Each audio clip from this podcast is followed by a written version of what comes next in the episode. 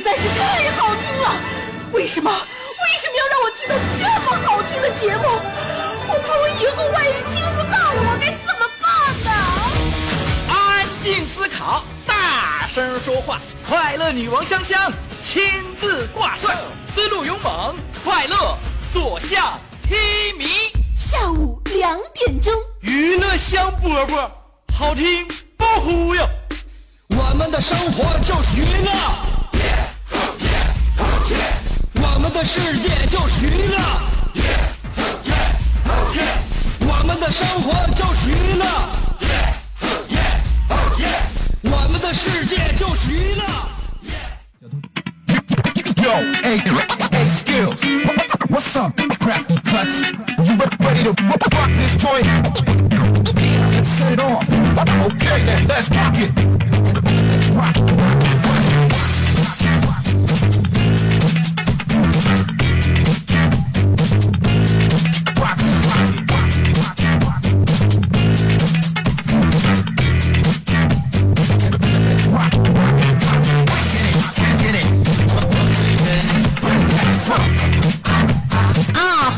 我们今天的娱乐香饽饽，我是你兄弟媳妇香香。嗯，坐在直播间里边要跟大家说一个小时。那么对这一个小时来讲呢，不论是你还是我，都是一种心灵上的收获，一次心灵上重新的旅程。今天呢是礼拜一，呃，新的一周带给我们一个新的气息，希望大家在这新的一个礼拜里面呢，一定要好好考虑到这样一个问题：今天距二零一七年的元旦还有三十四天，距离二零一七年的春节还有整整六十天。过去的二零一对你来说意味着什么？你感受到了什么？呃，明年对于你来说有哪些期望？期望就是别过得像二零一二零一六年一样。希望每一年、每一月份、每一个星期，乃至于每一天，你都有不一样的、全新的对这个世界的认识和感动。所以呢，下午两点钟的娱乐香饽饽就是带给大家这样一种感性的过程。我们不要太理性，我都上个礼拜我都说了嘛啊，你购物太理性的话，证明你主要原因是因为穷，不是因为理性。所以你生活的太于理性的话呢，是因为你生活当中遇到的一些磨难太多了，你生活的不是很幸福。幸福的人生总是感性的。那所以呢，在两点钟的时候锁定 FM 九十七点五，来听香香跟你说一个小时的感性人生。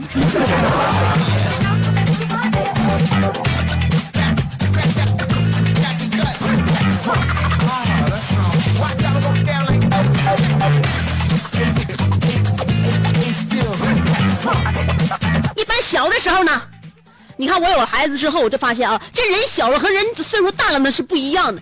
小的时候，别人会教我如何走路，如何说话，对吧？等我长大了之后，一般人会教我如何坐下来，如何保持安静。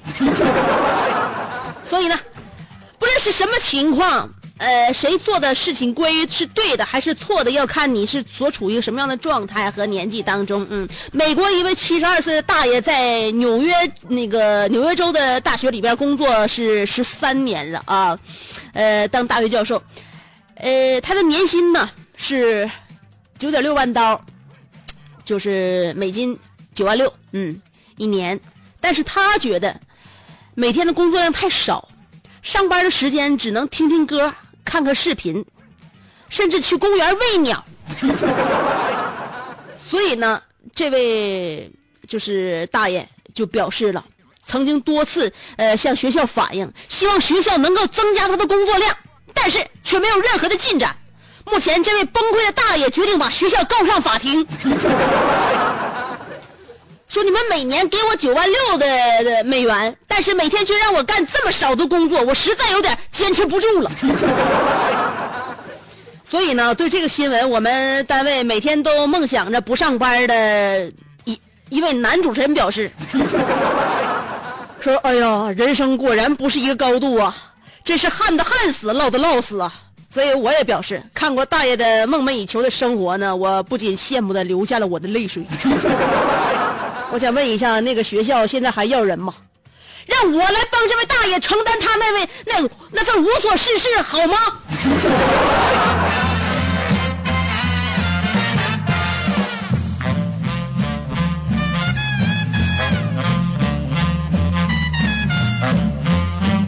啊就是说人生百态过着什么样日子的人都是有的。嗯。但是不论怎么样的话呢，有一句话说得好，叫三十五岁以后相由心生。呃，哪个心呢？你以为这个话说出来，你感觉你听听已经司空见惯了吗？错，那你是对他的认知呃不够深刻。相由心生这个心呐，不是内心这个心，而是发工资那个薪水的薪。什么叫三十五岁之后相由心生？开多钱的工资就有多钱的相貌。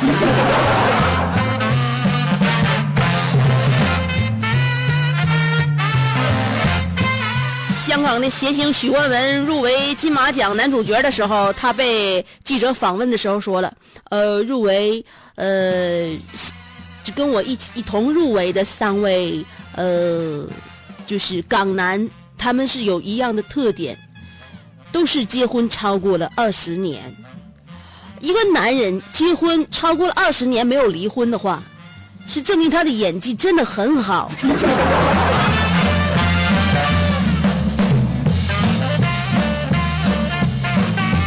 像我爸和我妈俩人结婚这长时间，他哪止二十年呢，是吧？哎，这两个人呢，有相同的演技，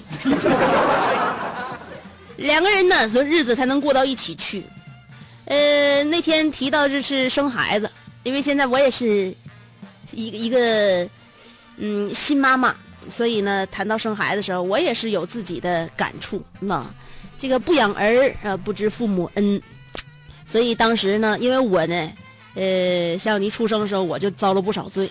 后来，呃，我问我妈的时候，我说妈，当时，呃，我是顺产是不是？我妈还没等说话呢，我爸来一句：“你是剖腹产。”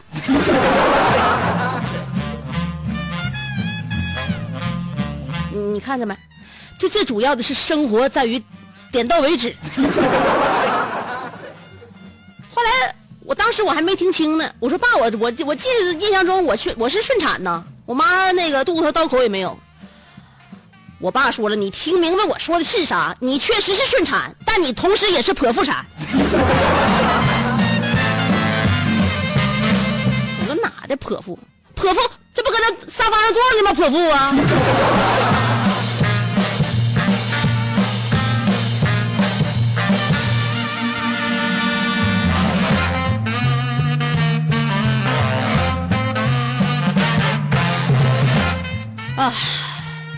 就是我母亲她老人家呢，有的时候在家里面会让我爸有发言的机会。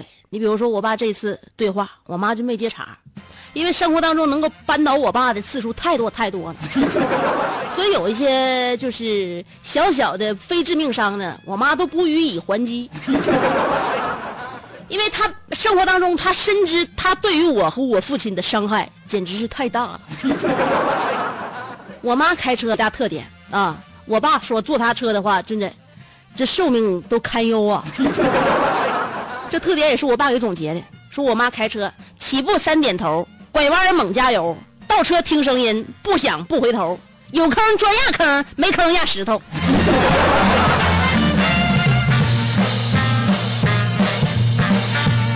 今天话题，来说一说你有什么毛病？呃。一些大的原则问题呢，会被别人点评，但是一些小事儿，我们只有自己才能知道。所以，让我们深刻的总结一下自己身上的那些小毛病。嗯，今天我们的互动话题要说的就是你有哪些毛病啊？一会儿呢，给大家听首歌了。歌曲到来之前，我还有更重要的事情给大家讲啊。你譬如说，我对自己减肥进行了一个 Excel 表格的制作。嗯。还有呢，关于天一冷就想吃东西，有没有人跟我有共同的感受？还有，我根据了托马斯杨提出了能量守恒定律，再结合了焦耳的热能相当，再参照爱因斯坦的相对论来推算，怎么样才能够正确减肥？关于这一系列的理论。还有生活当中的实践，请您在四条广告之后继续锁定 FM 九十七点五来听下面的娱乐香饽饽。我建议你压根儿不要走开，因为走开就会错过很多的精彩。四条广告不到一分钟，我马上回来。只有一二三四，没有二二三四。广告就四条。个妙趣横生的大千世界。无论你喜欢听莫扎特的协奏曲，还是喜欢偷听隔壁两口子吵架，你爱看乌迪·安伦的电影，也可能喜欢赵忠祥解说的《动物世界》。你爱吃三星米其林餐厅烹饪的鱼子酱，也会爱吃楼下小店卖的麻辣烫。你爱在深夜思考我是谁，我从何处来，也会在同一时间思考这么晚没回家，我老公能去哪儿呢？我们的生活总是多种多样，但我们笑起来的时候都是开心的模样。我是香香，欢迎继续收听让你开心的娱乐香饽饽。嘿嘿，欢迎回来继续收听让你开心的娱乐香饽饽。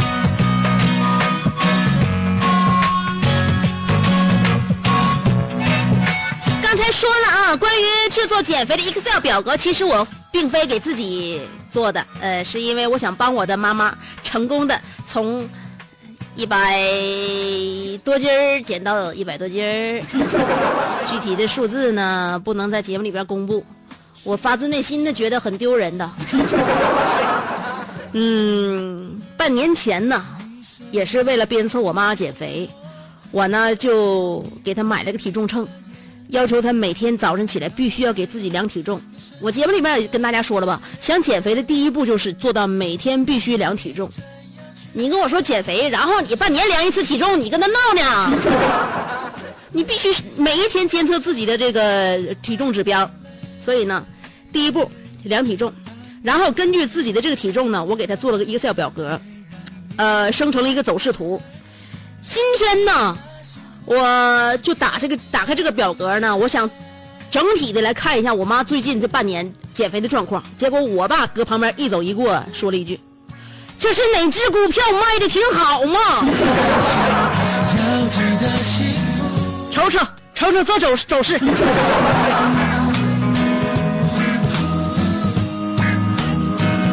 当然，这是一个秘而不宣的秘密。刚才我说了啊，呃，体重怎么来控制？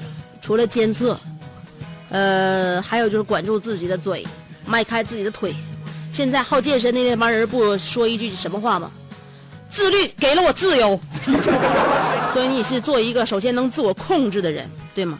但是我们很多人都能做到自我控制这一点，就是很难很难的。人本来就非常容易 lose control，就容易失控嘛，是吧？你比如说我就是，因为我想一直想把自己体重就拐到四十四公斤，就拐就拐不过去。原因是为什么？就差那么一点，为什么？我就分析我自己的这些生活习惯。我生活习惯，天一冷就特别想吃东西，一到了晚上就特别想吃东西。压力大了就特别想吃东西，不开心了就特别想吃东西，高兴的时候也特别想吃东西，闲下来的时候吃东西，总之吃东西会使我开心。那么问题来了，在这种情况下，体重如何正呃这个及时的成功的拐到四十四公斤？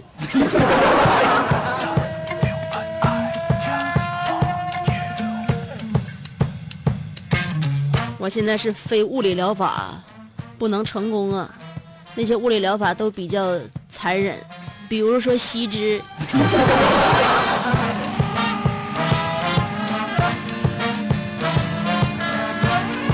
我曾经研究过这个问题，后来我一一就是学医的朋友告诉我，像你是按我们正常人的标准，你已经够瘦了。对于我们来讲，你没有地方下针。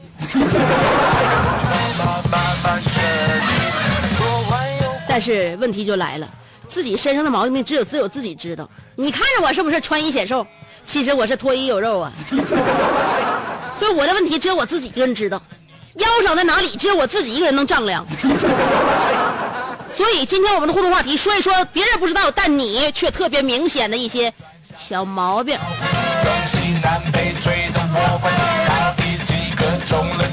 对了，刚才我是不是说了？呃，减肥的就是怎么能让自己瘦下来呢？啊？呃，我说了，根据这个托马斯杨提出的能量守恒定律，嗯，再结合焦耳的呃热能当量，嗯，而而且呢还参照了爱因斯坦的相对论，我推测了一下，只要把你的闺蜜喂胖了，你就瘦了。拒绝自己一个人出门，嗯，一定要管上自己的闺蜜，同时要想尽一切方法喂胖她。什么？你身边连闺蜜都没有？你只跟你妈一起行动？那你就把她喂胖。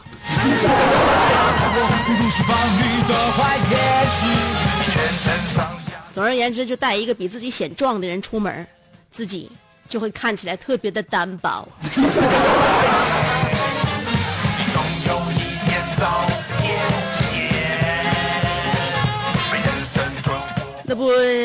那那阵子在网上就流行一些什么小鸡汤啊，就是小测试方法吗？就说如果你抬头，呃，看就是异性，看十秒之内，他要是忍不住亲你了，就证明他是真的喜欢你。昨天我试了一下，我看我看我老公，我盯盯着看，我看一我我查查着啊，看几秒十秒的话他亲你，那就真真心爱你。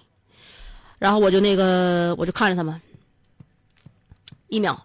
两秒，三秒，四秒，我看到他五秒的时候，吓得他把手里边仅有的一个羊肉串递到了我的手上。所以说，这不只是喜欢的问题，这才是真爱。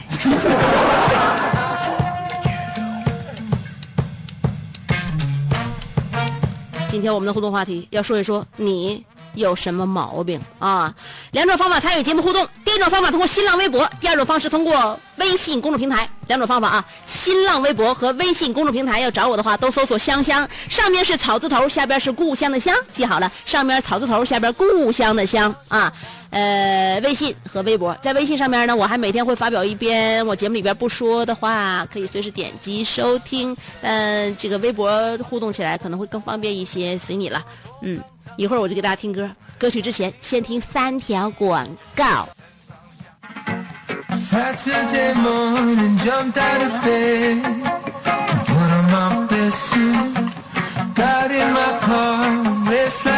In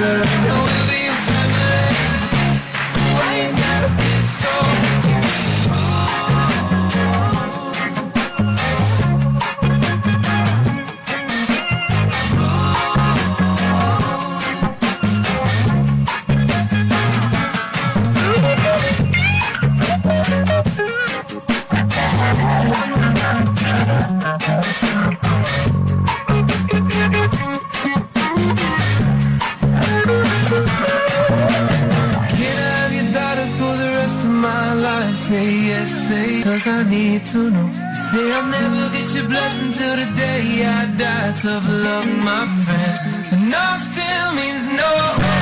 Why you gotta be so rude? Don't you know you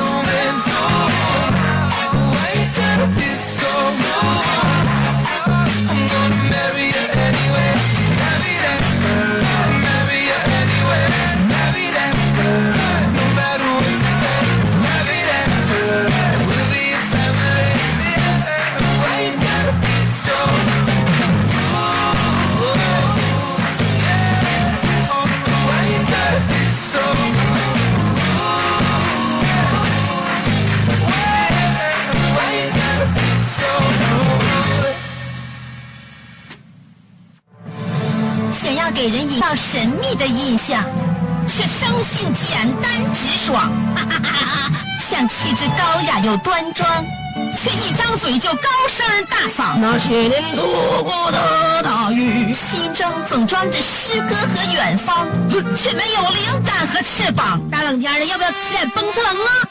想买张机票到伦敦广场上消磨时光，没想到最常去的却是离家最近的农贸市场。哎呀，现实很近，你看理想太远。别着急，你着急的话，我怎么能？即便他们天各一方，我们也要为生活而鼓掌。OK，圆满礼成。我是香香，欢迎继续收听让你笑得响亮的娱乐香饽饽。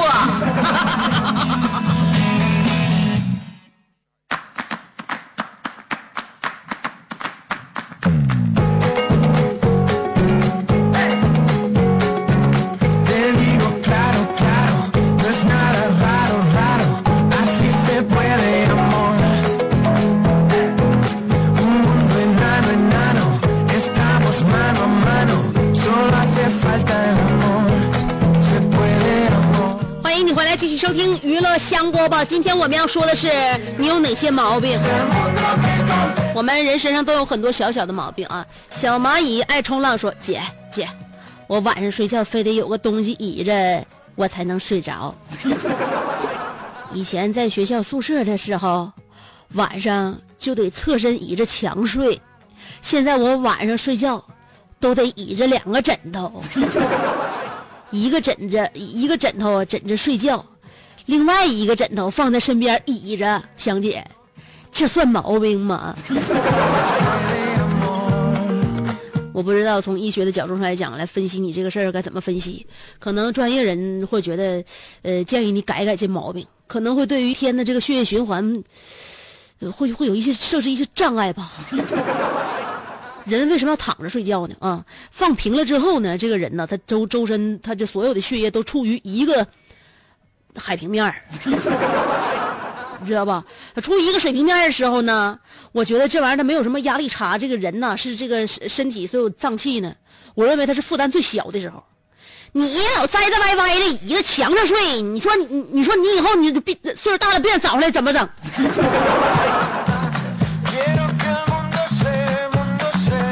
我我认为你这个事儿呢，要发展严重的话，你容易学蝙蝠一样，最后发展成倒悬着睡。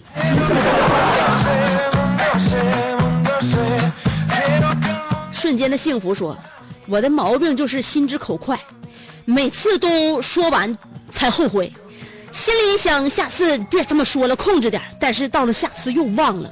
我老公说说我那个你就不能每一句话放在脑子里边先审查一遍，完再说出来吗？香姐，呃，显然我是属于嘴比脑袋好使那伙儿的。香姐，你能给我治一治吗？我认为你的嘴就不用再治了，你再治的话，我我我我发现你的嘴就会变成真正的伤人利器。你应该治的，像你也整明白了，你应该治的是脑袋。小航说了，我听过刘德华《亲爱的小孩》，看过成龙的 A 计划，去过沈阳世博园这些经历告诉我，我是一个爱睡懒觉的，晚上不爱睡，早上不爱起，这个毛病平辈儿遗传。我我整个家族的小孩都有这个毛病。最严重的就是我七表姐家的这个九外九外甥睡着了，眼睛还闭不严。那他睁眼睡觉这毛病你可得加小心了。有的时候你跟他说话得时刻留意着他的表情，心里说着说着他就睡着了。大金龙说：“香姐，我的毛病就是记性不好啊！哎呀妈，这一天花钱老丢，然后回家跟我女朋友说钱丢了，就这样慢慢的，我兜里边零花钱就变成了二十。我媳妇说现花现给，呃，我在网上转，每一次付钱的时候，服务员的眼神我都老尴尬了。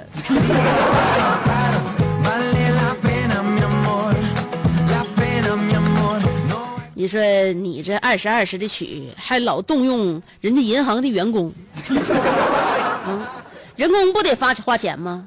后边排的长长的那个长龙，就为等你前面取二十的。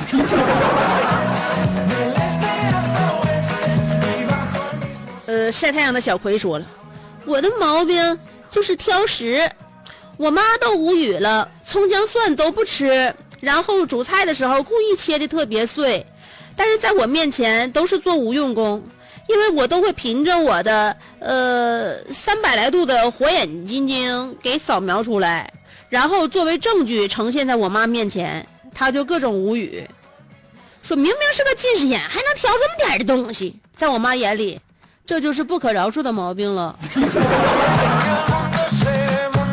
那当然了，你爸你妈也没有什么忌口，到你这儿葱姜蒜就不吃，他不发自内心的、深深的自责吗？小时候给你加调料加晚了。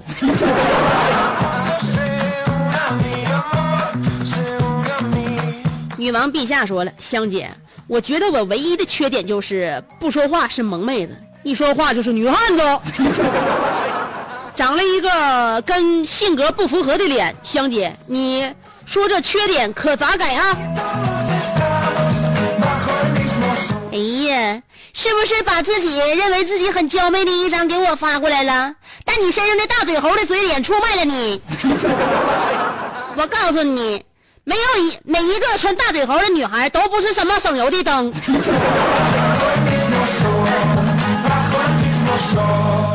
孙明涵说了，我同事有个毛病，只要我在办公室打扫卫生，他就开心的鼓掌。香，这是什么心理？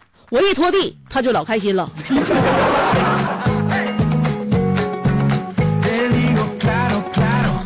所以那个你那同事啊，她是一名大姐，在大姐的眼中，认真工作的男人最美丽。当你拿起了笤帚，你在他面前就已经不再是一个凡人，而是男神。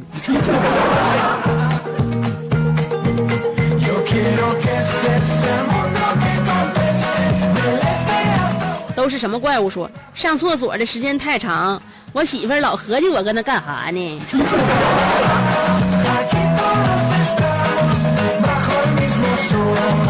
所以说你得上厕所时间长到什么地步，让你媳妇儿都起了疑。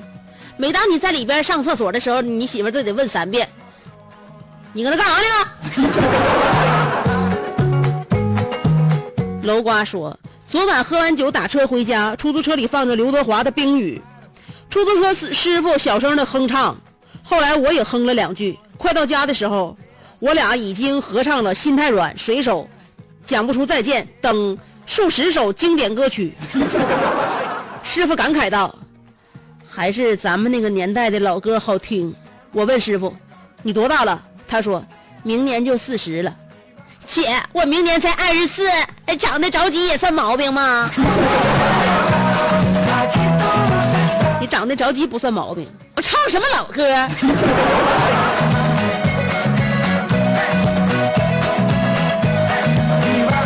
自娱自乐天空说了，我这毛病神仙都治不好，上厕所抽烟，睡觉前玩手机，吃饭就喝酒，打麻将干一宿，袜子能穿一个星期不洗，兜里钱永远不够花。香姐，救救我吧.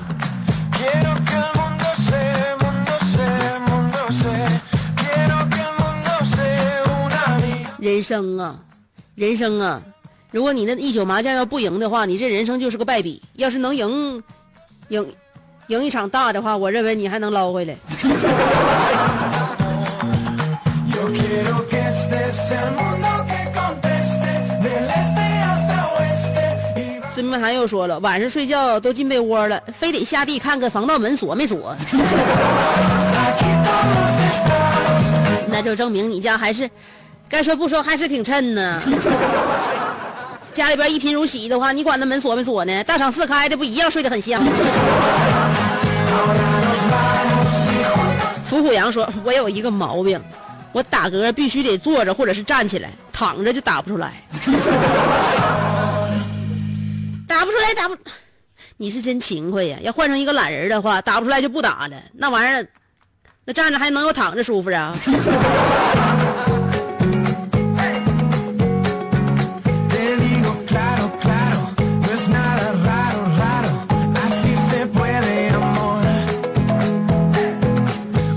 冰糖，呃，这个唐兵大大大说了，我觉得我是一个接近完美的人，我爱读书，爱品茶，爱美食，爱生活，有爱心，讲品德，为人谦虚低调。唯一的三个毛病，用三个字概括就是矮矬穷。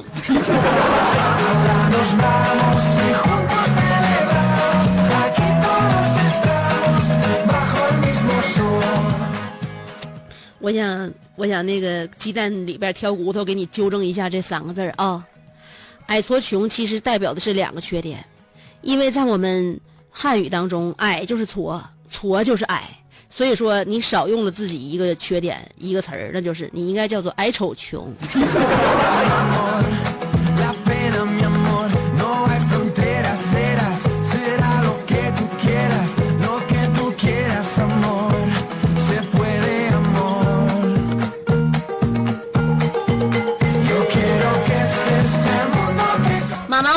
锤，但萌萌不同意说，我最大的毛病就是爱去电影院看电影啊。我没怎么花人民币看电影，每次看到人家售票员看我都好尴尬。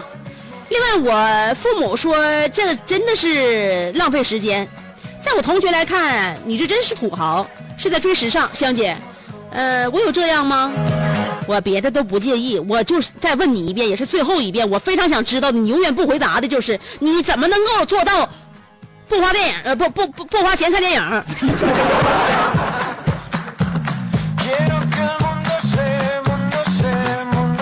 你要再不告诉我的话，我告诉你，以后你想让我评论的话就没有这个可能。拉夫斯基男的说了，没有谁没有少年轻狂，谁没有瑕疵缺陷，只不过我犯二的时候比别人多那么一点点而已了。每当面临众人的指责和劝诫，我无不心虚接纳，无不从善如流。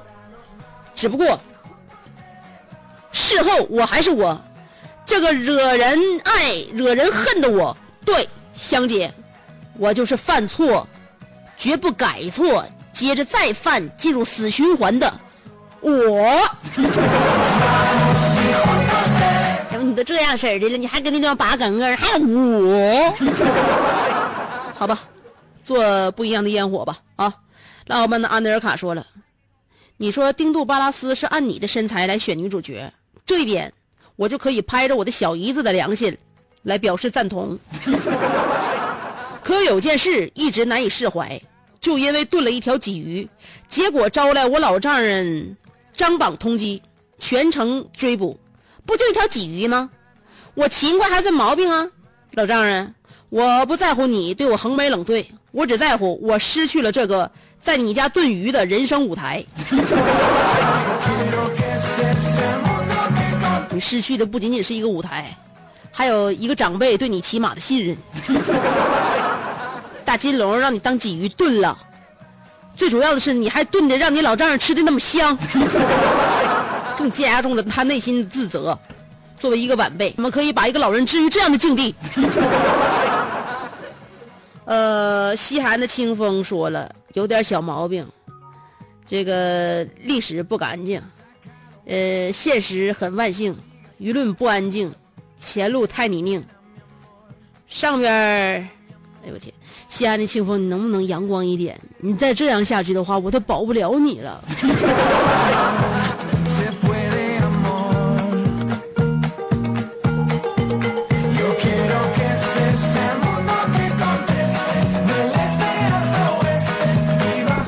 接下来我要看一下我的微信公众平台，看一下大家在那上面都说了些啥。阿尼尔卡又说了，呃，倔说，前两天有个自称会少林呃少林寺唱法的人，来光明顶与我切磋技艺，表面是切磋，实际是砸场子来了。我一想，我苦练多年的鸡尾酒唱法，素来难觅对手，今天正好拿你来开心开心。于是我们选了一首陈奕迅的《浮夸》，不出二十个回合，他就被我绳之以法了。因为最后的高音他用的是假声，而我用的是真声。最后他欲与我握手和解，可被我拒绝了。谦虚点吧，少年，江湖之大，你我其实都白给，但至少今天我有资格给你上这一课。人可以有傲骨，但不可以有傲气。别问我是谁，我是白羊座，爱哪个哪告去。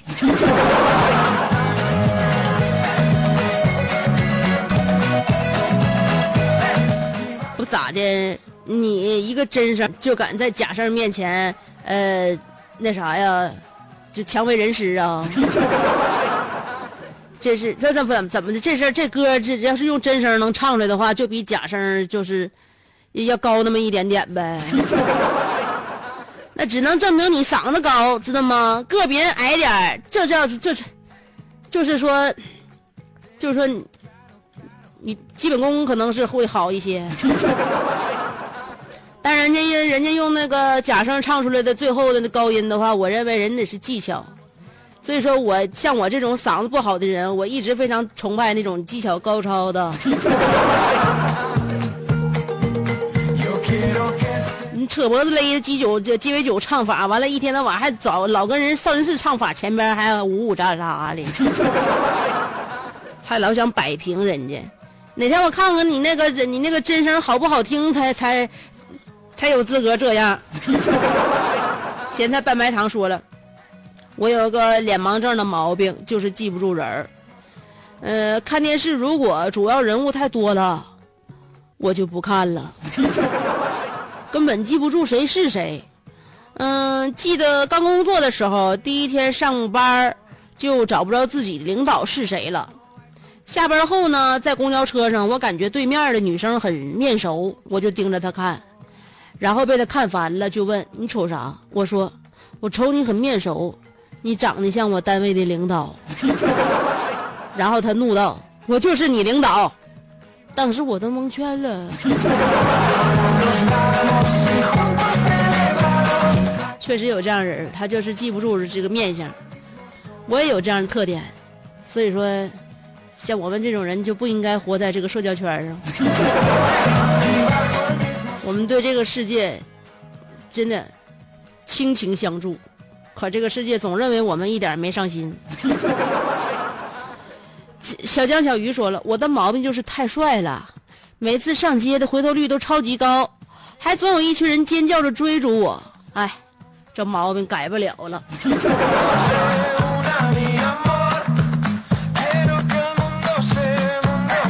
哎，你别改，你那毛病别改，你就留着啊，留着带恨。呃，还有这个，看看啊，大那个咸菜拌白糖又说了，香姐。我号被盗，盗我号的人啥缺德事儿也没干，就是把我的头像换成他的照片了，把我的网名、个人资料，呃，还就连毕业学校、个人爱好全都改成他的了，还关注了一堆我不认识的人，并且还发布了几篇动态。我发现之后往回改呀，费了半天的劲。香姐，你说他咋想的？他这是什么毛病呢？我认为你这个盗号盗你号的人呢，他不是一个坏人，应该是你的身边人，你知道不？你这号里边肯定联系了不少小姑娘，是你对象想要杜绝你和别人的一切往来来往。你就记住吧，这两天你加小心，你已然被盯上了。一口一口吃成个胖子说，睡觉必须找个什么东西把耳朵盖上。总怕睡着了耳朵就掉了。吃糖葫芦必须吃草莓的。走第一步的时候必须迈左腿，不然的话我就不会走了。所以你看着没？今天我们只想在电波里边谈论谈论小毛病，但是大家把这毛病说来说去的话，我发现谁的毛病都都不小啊。这不加以改正和制止的话，以后发展下去的话都挺可怕呀。陆太湾说：“我的毛病就是数学，从小学三年级到大学到现在了，一直很少有及格的。不管我多努力的学数学，我的成绩就是提不起来。这么长时间了，呃，对我自己也是服了。这就不叫毛病了，你这个叫致命伤。